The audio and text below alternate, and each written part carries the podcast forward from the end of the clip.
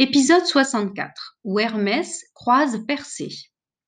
Résumé de l'épisode précédent. Hermès a découvert les trois moires, celles qui décident de la vie des hommes. Ce sont trois sœurs, l'une fabrique le fil de la vie, l'autre le mesure, et la troisième le coupe. Le dernier homme dont elles viennent de fabriquer le fil s'appelle Persée. Après avoir quitté Posania, Hermès repartit sur l'Olympe.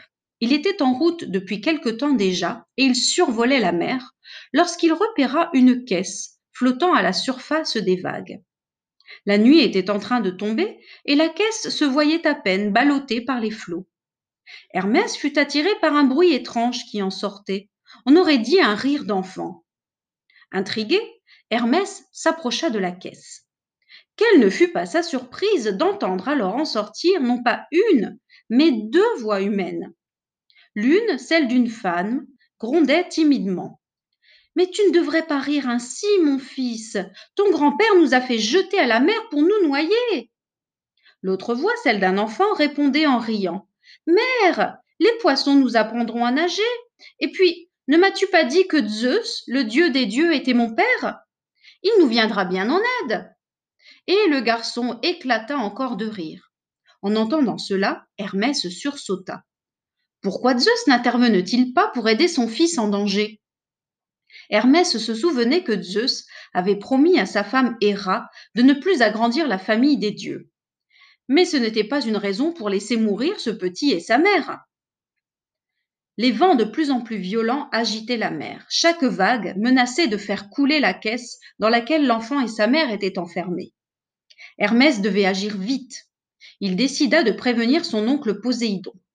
Aussitôt, Poséidon accepta d'intervenir, et deux de ses serviteurs, les Tritons, mi-homme, mi-poisson, surgirent du fond de l'océan et tirèrent la caisse loin de la tempête.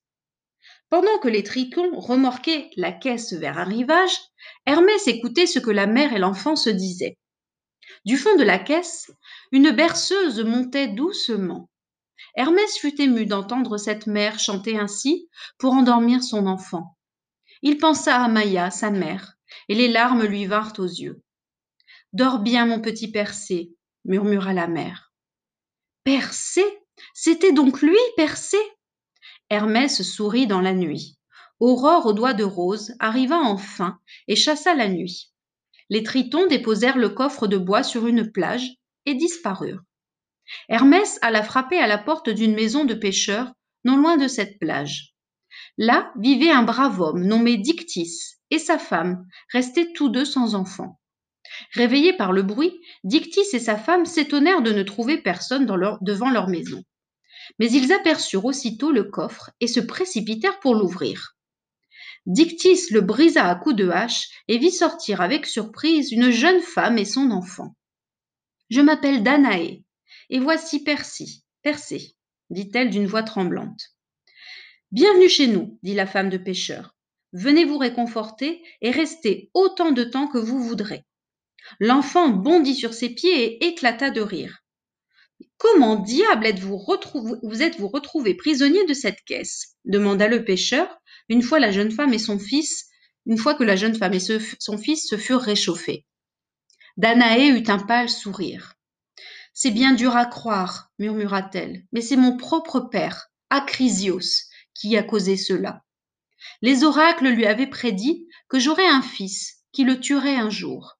Alors il m'a emprisonné dans une tour de bronze, sans porte et sans fenêtre. Mais cette tour n'avait pas de toit non plus, pour que je puisse avoir un peu d'air et de lumière. Et un jour, voyant ma tristesse et mon malheur, Zeus me rendit visite sous forme d'une pluie d'or. C'est ainsi que mon fils fut conçu, un vrai bonheur, un enfant gai et joyeux, si vous saviez. Au début, mon père ne s'aperçut de rien. Mais un jour, il entendit le rire de Persée résonner sur le bronze, et il découvrit l'existence de son petit-fils. Fou furieux, il nous fit enfermer dans ce coffre en bois et jeter en pleine mer, le plus loin possible de toute terre. Hermès avait tout entendu. Il sentit la colère le gagner contre Acrisios. Encore un vieux roi qui s'accroche à sa couronne à n'importe quel prix, pensa-t-il.